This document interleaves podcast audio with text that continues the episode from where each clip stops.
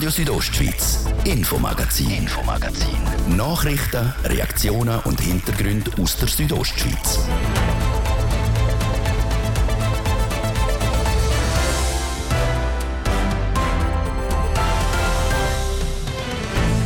Es ist wieder WEF-Woche zu Davos und so auch bei uns auf dem Sender. Wir behalten euch auf dem Laufenden, wer was wie wo gesagt und gemacht hat. Starten tun wir mit dem Landamme von Davos, Philipp Wilhelm. Denn früher hat es Ungerufe gegeben, die gesagt haben, dass das WEF von Davos weggeht. Man hat eigentlich jetzt doch auch die Zeit, wo so ein bisschen unsicher war, wo es mal wieder nicht können stattfinden wo man jetzt zum ordentlichen Rhythmus äh, zurückwechselt, doch auch immer wieder genutzt, um zum gute Gespräch zu führen. Was zwei für eine Bedeutung für Davos hat, sagt uns der Landamme jetzt. Mein Name ist Dies Fritschi. Ich wünsche einen guten Abend.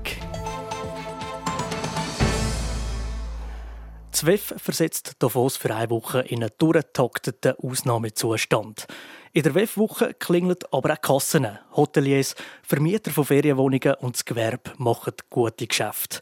Allein davon selber wird der Gesamtumsatz vom WEF auf über 60 Millionen Franken geschätzt.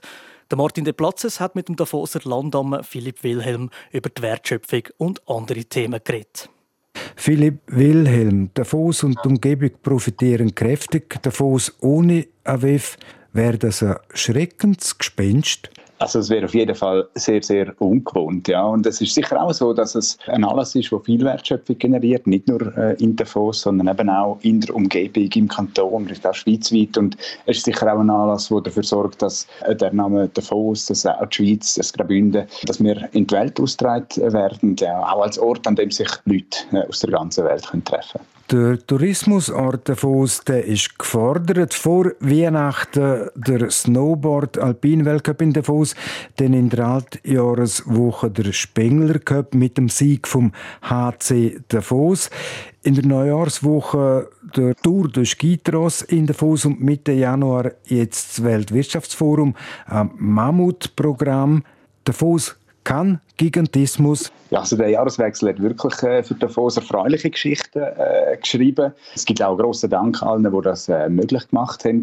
Ich würde nicht von Gigantismus reden, ich würde davon reden, ja, Davos kann viel, das ist ja nicht ganz selbstverständlich. Wenn man die letzten Jahre schaut, ist um diese Zeit, ja, haben wir noch viel von Krisen geredet, äh, von Einschränkungen. Jetzt hat das alles können stattfinden. Davos kann viel, von Weltkongress über Weltcup bis auch zum Schauplatz sein von einer spannenden neuen TV-Serie.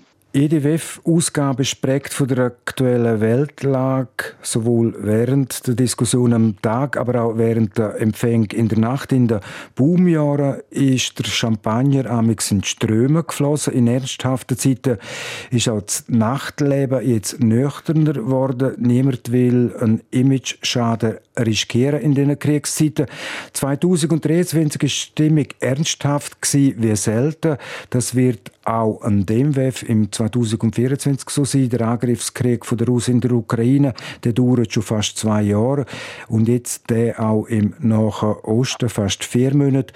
Der viel zitierte Geist von Davos. Davos als Ort vom Dialog.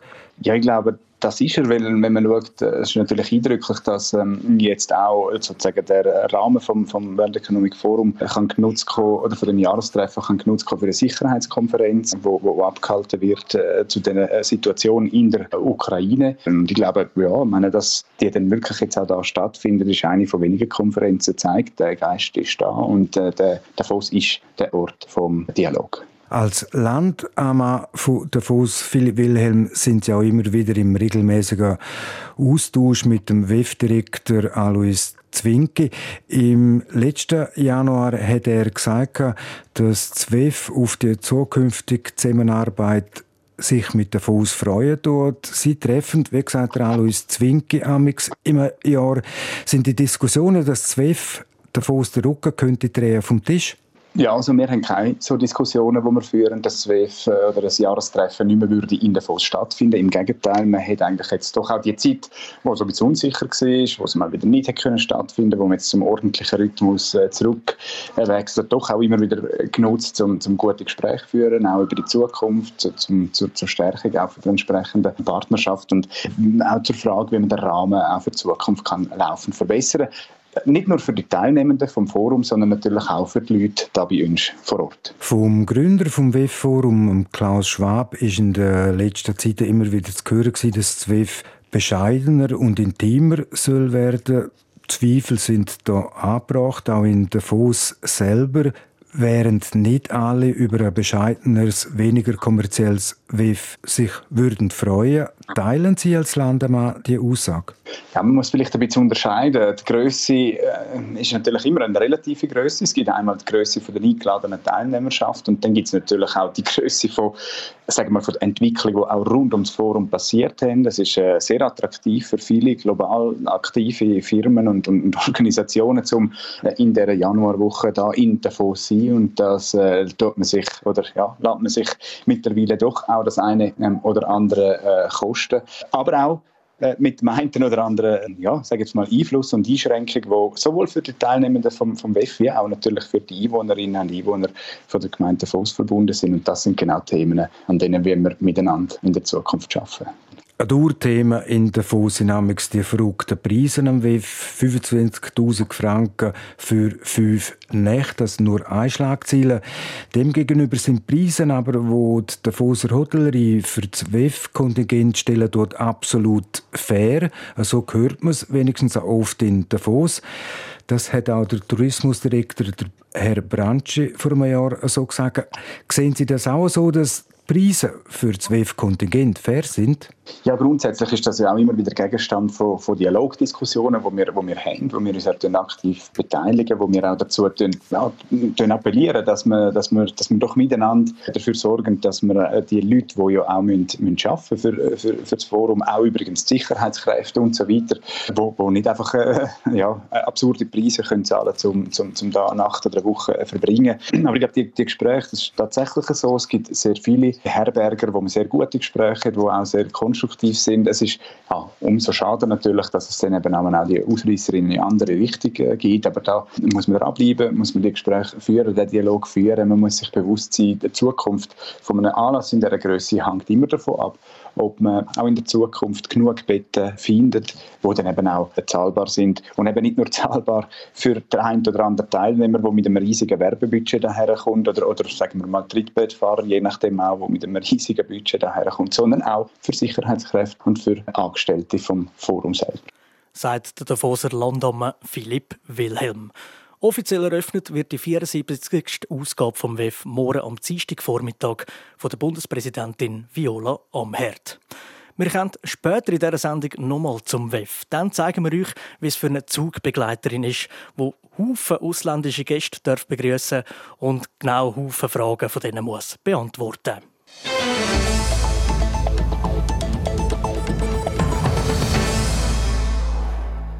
Der Sonntag, am 21. Januar, stimmt Thomas Thames über den Kredit für den Bau von einer Verbindungsstrasse am Südrand vom Dorf ab. Die Initiative für den Bau dieser Straße ist im November 2022 überraschend und gegen den Willen der Gemeindebehörden und allen Partien knapp angenommen worden. Trotzdem empfehlen der Gemeindevorstand und Parlament der 2,4 Millionen Franken Kredit zur Ablehnung. Die Strasse sei nicht nötig, zerstöre Kulturland und ein Naherholungsgebiet. Für die Carmen Hefner vom Initiativkomitee wird mit dem der Volkswille missachtet. Ich muss ehrlich sagen, also dass da der, der Gemeinderat und der Gemeindevorstand das ablehnen, das ist einfach unverständlich, weil der Volkswille also das Stimmvolk hat Ja gesagt zu dieser Straße. Und jetzt erwartet man auch in der Bevölkerung, dass die endlich einmal kommt. Der Alain Fischer von der IG Keine Straßen auf Vorrat lehnt den Kredit entschieden ab. Jetzt bräuchte es die Straße nicht. Sie käme 20 Jahre zu früh. In dem Zeitpunkt, wenn im Gebiet der Madems West, Gebiet der Dels, Schnees, für etwa rund 1000 Einwohner eine neue Zone vom Siedlungsgebiet vorgesehen ist, dann kann man es dem Stimmvolk beantragen und wenn das Stimmvolk Ja sagt, wird sie gebaut. Gegner und Befürworterinnen decken sich gegenseitig mit Lesebrief und Flugblätterei. Ein Kommentar von Markus Seifert von Radio Südostschweiz. Für die einen wäre es der längersehnte Schlusspunkt einem fast 40 Jahre dauernden Strassenprojekt. Für die anderen ist es eine unnötige Zwängerei, wo zwei Sackgassen entlang einem Einfamilienhausquartier am Rand von einer Naherholungszone verbinden würde. Seite verlangt endlich eine gerechtere Verteilung vom hausgemachten Verkehr, das Kontralager beklagt der unnötige Verlust von Kulturland. Die Argumente sind plus minus die gleichen wie bei der ersten Abstimmung im November 2022. Dann haben sich Befürworter und Befürworterinnen von der Verbindungsstrasse mit einer Initiative überraschend durchgesetzt. Gegen den Willen von Gemeindevorstand, Gemeindeparlament und der Empfehlung von allen Parteien. Als Folge von dem Grundsatzentscheid muss jetzt über den Baukredit über 2,4 Millionen Franken abgestimmt werden. So weit so klar und so weit normal. Eher außergewöhnlich ist das Gebaren vom politischen Personal in Ems. In der Botschaft wiederholen Behörden das Argument von der ersten Abstimmung und man stellt sich dezidiert gegen die Straße. Neu wird auch ein Verkehrsgutachten im Auftrag der Gemeinde präsentiert, wo kein Bedarf für die Verbindungsstraße ausweist. Natürlich ist auch das wieder umstritten. Und wieder empfehlen der Gemeindevorstand und das Gemeindeparlament mit einer einzigen Gegenstimme ein Nein zur Straße. Botschaft macht klar, Demser Behörden wollen die Straße einfach nicht. Auch wenn die Mehrheit vom Volk bei der ersten Abstimmung Ja gestimmt hat. Aber wird eine Vorlage in der Volksabstimmung angenommen, so erlangt sie Rechtskraft und muss vollzogen werden. So steht es im Standardwerk über die demokratischen Rechte in Bund und Kanton von der Schweiz von Hangartner, Clay, Braun, Binder und Glaser. Auch der Norbert Brunner, der ehemalige Emser Kantonsgerichtspräsident, hat sich kritisch geäußert. Die Emser Gemeinsbehörden hätten die Mühe, der Volkswille zu akzeptieren, seien die schlechte Verlierer und das Vorgehen undemokratisch. Inzwischen geht es in Ems nicht mehr nur um 500 Meter Straße, sondern um die Deutungshoheit, wie Demokratie funktionieren soll, wer was bestimmt und wer was ausführen muss. Abgestimmt wird am nächsten Sonntag. Das war der Kommentar von Markus Seifert über die Verbindungsstrasse Ems.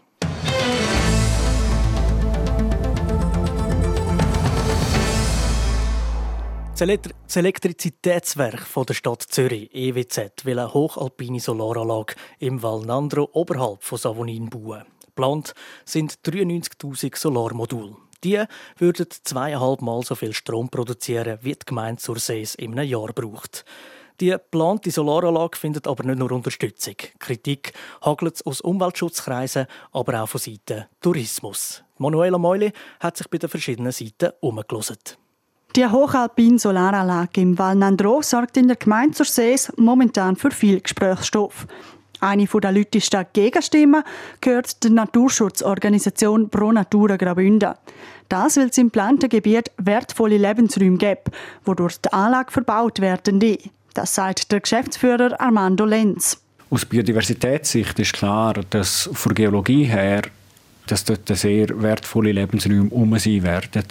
Auch auf der Inventarkarte vom Kanton ist ersichtlich, dass es weiter unten sehr viel Trockenwiese und Moor hat, was heißt, dass es wahrscheinlich dort oben, wo die Inventar nicht erhoben worden sind, auch sehr wertvolle Lebensräume hat.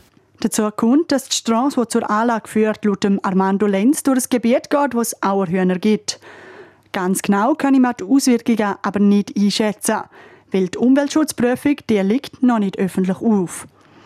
Das lässt der Philipp Heinzer, Leiter Energie vor EWZ, nicht durchgehen.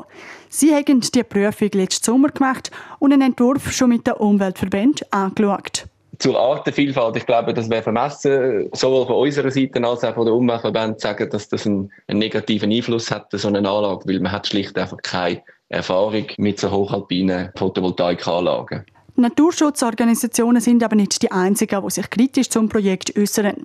Auch in Tourismuskreisen gibt es Unmut. Das Hauptargument aus dem Lager, die riesige Anlage könnte die Gäste abschrecken.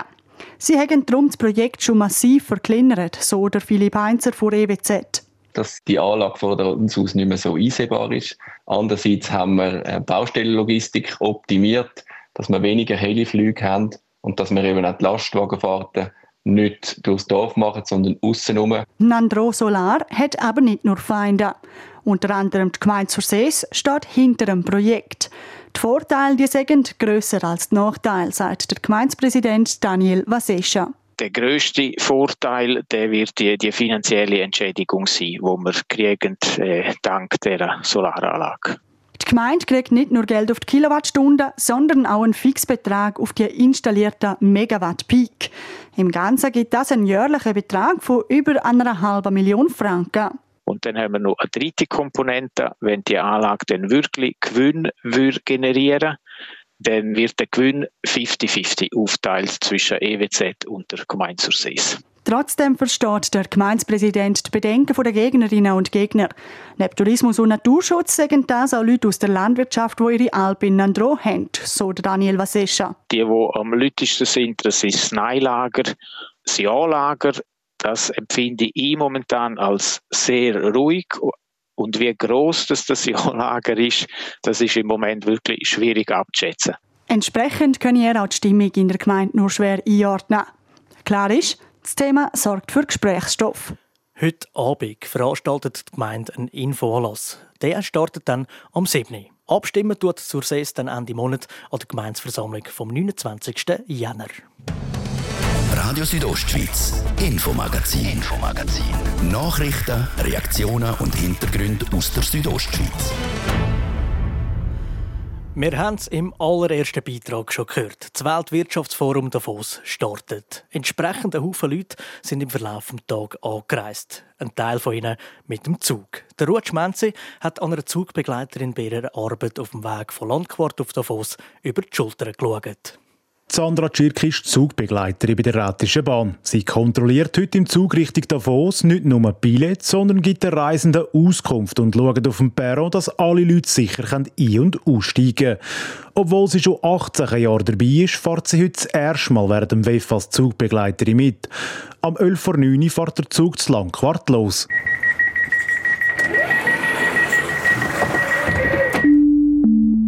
Allegra, liebe Fahrgäste. Das Zugteam der Rätischen Bahn begrüßt Sie im Regio Express nach Klosters Platz, Davos Platz und wünscht eine angenehme Reise. Kaum ist der Zug unterwegs, fängt für Sandra Tschirki das Kontrollieren von den Billett an. Guten Morgen, danke vielmals. Guten Morgen. Danke. Neben den normalen Pendlern und Skifahrern sind vor allem ein Haufen Leute im Zug, die wegen dem WEF auf Davos reisen. Genau das merke ich mir auch, sagt Sandra Tschirki. Nicht nur an den verschiedenen Sprachen und den Zeitungen aus dem Ausland, die der ersten Klasse aufliegen. Viel Geschäfts Bereich Leute, die hier sind, mit Laptop am Arbeiten, am Telefonieren. Schon ein bisschen noch bis andere Welt als viele Gäste, Touristen. Sie sind alle hier zum Arbeiten natürlich. Es ist durch das schon ein bisschen unpersönlicher. Also es gäbe weniger Passagiere, die auch «Guten Morgen» oder eben «Good Morning» sagen. Bei so vielen Leuten im Zug, die zu WEF reisen, bräuchte es auch mehr Geduld. Weil es gäbe schon immer sehr viele Fragen, erklärt Sandra Tschirki. Es braucht halt zwei, drei Minuten mehr Zeit, dass alle wissen, woher sie müssen. Halten den Zug, wo an, dann mit der Station zusätzlich, wo wir haben vom Kongress ins Stadion muss man einfach noch ein mehr Info schnell geben. Dazu kommt natürlich auch, dass das Klosters der Zug halbiert werde. Der vordere Teil fährt in Engadin, der hintere auf Davos. Trotz Durchsagen und angeschriebenen Wegen gibt es einen Haufen Passagiere, die zwischen Landquart und Klosters in die falschen Wege einsteigen. Darum ist der Halt des Klosters ein bisschen länger als geplant. Die verlorene Zeit kann aber bis auf Davos wieder aufgeholt werden. Liebe Fahrgäste, wir treffen in Davos Platz ein. Das Zugteam bittet alle Fahrgäste auszusteigen und verabschiedet sich von ihnen. Ausruhen kann sich Sandra Tschirki aber nicht. Nachdem dass alle Passagiere ausgestiegen sind, läuft sie durch den ganzen Zug, kontrolliert alles und schaut auch, ob etwas liegen geblieben ist. Nachher steht sie auf dem Perron und hilft den Reisenden bei Fragen. Eine knappe halbe Stunde später geht es dann wieder Richtung Langquart. Allegra, liebe Fahrgäste. Das Zugteam der Rätischen Bahn begrüßt Sie im Regio Express nach Klosters Platz, Landquart und wünscht eine angenehme Reise. Ist es am Uferweg auf Davos im Zug noch hektisch und voll gewesen, geht es am Abendweg gemütlicher zu und her. Es hat nur noch vereinzelte Passagiere. Darum hat Sandra Tschirki kurz Zeit für eine kleine Analyse von ihrer ersten Fahrt als Zugbegleiterin auf während dem WEF. Für das nächste Mal will sie sich noch ein bisschen besser vorbereiten. Einfach um den Ablauf noch ein bisschen schneller machen sozusagen. Aber man soll sich Zeit nehmen und nicht immer stressen lassen. Und das ist für mich sehr wichtig, dass auch die Ruhe überkommt zu den Fahrgästen, nicht der Stress. Knapp drei Stunden nachdem der Zug richtig Davos gestartet ist, fährt er wieder in die Bahnhof zu Langquart ein. Liebe Fahrgäste, wir treffen in Landquart ein. Das Zugteam bittet alle Fahrgäste auszusteigen und verabschiedet sich von ihnen. Eine Reportage vom Ruatsch Menze. Für die Zugbegleiterin von der RHB Sandra Tschirki ist es nach einer kurzen Pause weitergegangen. Sie hat die Strecke Landquart, Davos Landquart noch ein zweites Mal begleitet. Es liegt anscheinend in der Familie. Schon ihr Vater war Welt- und Europameister und hat olympische Medaillen im Viererbob geholt. Der Corsin Morel. Seine Tochter, Mara Morel, hat jetzt auch ihr erstes Weltcup-Podest geholt. Die 29-Jährige wird mit ihrer Partnerin Melanie Hasler Dritte am Heimweltcup St. Moritz. Der Beitrag von Livio Biondini. Die Mara Morell ist eigentlich schon fast vom Bobsport zurückgetreten. Weil ihre Pilotin letztes Jahr ihre letzten Weltcuprennen gefahren ist, hat sich auch die Scherzerin überlegt, aufzuhören. Dazu hat sie einen neuen Job angefangen und sie sich nicht mehr sicher gewesen, ob sie im Winter wieder so viel weg sein könne. Aber je länger sie sich Gedanken gemacht hat, sie klar gewesen, sie könne nicht hören. Und es hat sich gelohnt. Die Mara Morell hat ihren ersten Podestplatz geholt und das noch im Heimweltcup in Graubünden. Die Anschieberin und ihre neue Pilotin Melanie Hasler werden Dritte in St. Moritz. Für mich war es wirklich ein gesponnenes Erlebnis. Gewesen. Also Wahnsinn, dass ich durfte, am Heimweltcup zum allerersten Mal auf ein Weltcup-Podest fahren es war wirklich ein super Tag, gewesen, wunderschönes Wetter, richtig hübsch. Wir hatten so viele Fans vor Ort, meine Familie, die Familie von Meli, Kolleginnen, Kollegen so viele Leute vom Verband, ehemalige Anschiebkolleginnen, wirklich so viele Leute, die mit uns mitgeführt haben, angeführt haben. Das war unglaublich. Ihre Erwartungen waren ein bisschen verhalten. Sie hatten nicht gute Trainings. Nicht schlechte, aber auch nicht außergewöhnliche. Darum haben sie nicht so genau gewusst, wo sie stechen. So sei die Freude über den dritten Platz noch grösser. Eine riesige Party hat es jetzt aber noch nicht gegeben. Also wir haben auch viele Gratulationen bekommen und gefeiert haben wir eigentlich wir als Dritte, also die Meli und meine Ersatzanschieberin Tregi. Wir sind nach dem Rennen entspannt zurück ins Hotel Monopol, wo wir schon die ganze Woche waren, haben dort auch gut zum Mittag gehabt und einfach dort kurz mal so sacken lassen, was eigentlich passiert ist. Und nachher ist es gerade schon weitergegangen. Wir müssen einladen, verräumen. Also gross gefeiert haben wir noch nicht, aber haben sicher sehr genossen, jeden Augenblick nachher. Jetzt ist Mara Morell zurück im Büro am Arbeiten. Am Freitag geht es dann weiter auf Norwegen. Die Woche darauf ist der nächste Weltcup in Lillehammer. Der Livio Biondini hat berichtet in Zusammenarbeit mit unserem Sportressort.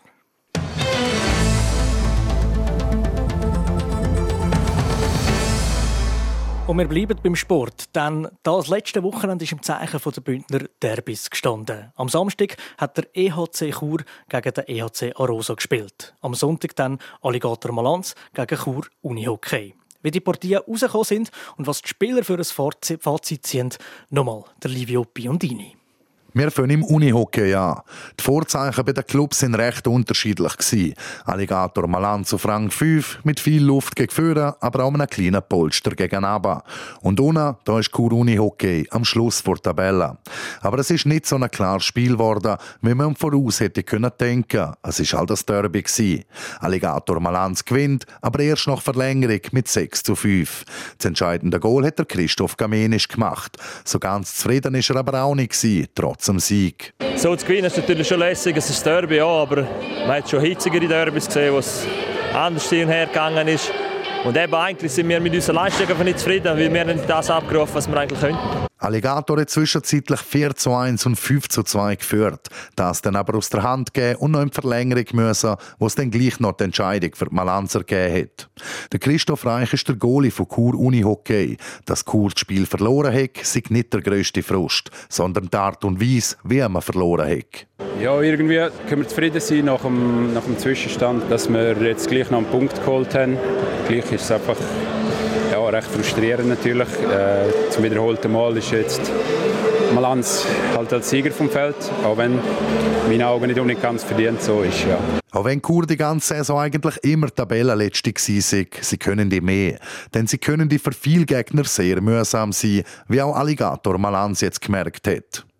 Auch ganz knapp und auch in Verlängerung ist das zweite Bündner Derby vom Wochenende gegangen. Im Eishockey. Der ERC Chur hat der ERC Rosen empfangen. Über 3000 Zuschauerinnen und Zuschauer sind an dem Spektakel dabei gewesen. Chur hat im ersten Drittel 3 zu 0 geführt. Im zweiten Durchgang ist Rosen auf 3 zu 3 angekommen. Der Nino Russo, Stürmer von Rosa, sagt, in der ersten Pause hätte es einen Weckruf gegeben und den hätten es dringend gebraucht. Ja, ich würde meinen, wir haben wieder den Start verschlafen, schon letztes Mal im Derby da unten. Und ich glaube, das zweite Drittel, wo wir rausgekommen sind, haben sie ein bisschen. Und äh, ja, wir haben das genutzt und dann so, eigentlich, ja, sind mental stark geblieben und dann so die Goal schiessen im Schlussdrittel war es wieder Kur, der zum 4 zu 3 getroffen hat. Die Freude der Heimfans über die Führung hat aber gerade einmal zwölf Sekunden lang angehalten, dann hat der Rosa wieder ausgeglichen. Mit dem 4 zu 4 ist in Verlängerung und dann ins Penalty schiessen, wo die Gäste aus Rosa einen mehr verwandelt haben. Der Topscorer von Kur, der Lars Frey, hat noch kein Wort für die Niederlage, schaut aber gleichzeitig auch schon weiter führen. Zuerst einmal sicher ein bisschen ernüchternd. Wenn du 3-0 vorne bist und nachher das Spiel so zu der Hand ausgibst, ist sicher nicht, äh, nicht optimal, nicht unser Gameplan. Und darum äh, haben wir das sicher mal schnell ein bisschen thematisiert, schnell ein bisschen angeschaut. Aber ich glaube, nach, der, nach dem Match kommen, sind viele Emotionen drin. Und ich glaube nicht, dass das wahnsinnig viel bringt, um hier jetzt stundenlang äh, philosophieren. Ich glaube, wir müssen es anschauen, dass uns diese Sachen nicht mehr passieren. Und ja, nächster Match. Wir haben Rosa noch zweimal, äh, Seven kommt noch. Also wir haben noch ein paar Spitzenspiele und äh, dort müssen wir so Sachen sicher korrigieren. Cool hat mit dieser Niederlage nicht nur das Spiel, sondern auch die Tabellenführung verloren und ist neu zweit hinter Seva. Rosa ist auf Rang 7, ein Platz hinter der direkten Playoff-Qualifikation. Der Beitrag von Livio Biondini, wieder in Zusammenarbeit mit unserem Sportressort. Weiter geht's für beide Eishockey-Teams am Mittwoch. Beide spielen Dihei. Arosa empfängt den Tabellenführer Seven und Chur überkommt Bellinzona. Chur Unihockey ist dann am Samstag wieder im Einsatz, Dihei gegen Florball Thurgau und für Alligator Malanz geht es am Sonntag auswärts zu den Tigers auf Langnau. Sport. Ja, am letzten Wochenende sind die Skifahrerinnen im österreichischen Zauchensee und auch wieder mit dabei, sozusagen äh, ihres Weltcup Comeback gegeben hat die Bündnerin Stefanie Jenal und das nach einer Verletzung. Thies Fritschi. Passiert ist Ende November 2023. Stefanie Jenal ist im amerikanischen Copper Mountain bei einem Super-G-Training gestürzt und hat sich verletzt. Die 25-Jährige hat sich eine Innenbandzerrung am linken Knie geholt. Fast zwei Monate lang ist sie ausgefallen und hat einige Herzensrennen, unter anderem das Heimskirennen in St. Moritz, verpasst. Der Weg zur Genesung war lang und gerade nach der Verletzung hätte sie sich vorgenommen, so schnell wie möglich wieder auf den Ski zu stehen. Für das habe ich sehr viel Physiotherapie gemacht, habe Konditraining um mein Kondiniveau zu behalten und aber auch mental geschafft an mir. Durch das konnte ich sicher auch die Verletzung gut verarbeiten und jetzt beim Skifahren merke ich mein Innenband gar nicht mehr und die Verletzung ist auch nicht mehr in meinem Kopf dabei.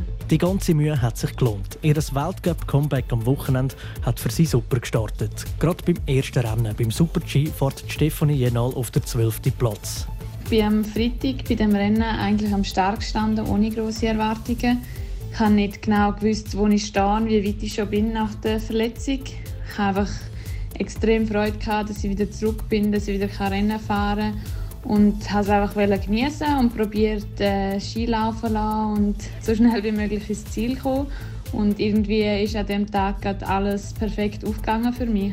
Ein super Start also nach dem langen Prozess. Bei den nächsten zwei Rennen hat Stefanie Jenal nicht mehr an den Erfolg anknüpfen. Bei der Abfahrt wird sie 27. und beim Super-G am Tag darauf 34. Natürlich sei sie enttäuscht nach diesen Rennen. Gerade wenn wir beim ersten auf das 12 gefahren sind, sagt die Zamnaunerin. Stefanie Jenal ist aber selber Realistin und einfach froh und dankbar, dass es überhaupt so weit gekommen ist. Wenn ich zurückdenke, als ich vor drei, vier Wochen war, wo ich nicht mal schmerzfrei herumlaufen konnte, dann ist das ein riesiger Schritt und ich bin einfach froh, bin ich wieder zurück und kann auch stolz darauf sein, im ersten Rennwochenende schon solche Resultate rauszufahren. Mittlerweile ist sie wieder daheim und macht Konditionstraining. Weiter geht es dann für sie übernächstes Wochenende im italienischen Cortina d'Ampezzo. Sport. Und das war es mit dem Infomagazin vom heutigen Montag. Wer die Sendung sehr gefallen hat, kann das ganz einfach nachhören, entweder auf rso.ch oder überall, wo es Podcasts gibt. Mein Name ist Dies Fritschi. Ich wünsche allen zusammen ganz einen gemögigen Abend. Radio Südostschweiz, Infomagazin, Infomagazin. Nachrichten, Reaktionen und Hintergründe aus der Südostschweiz.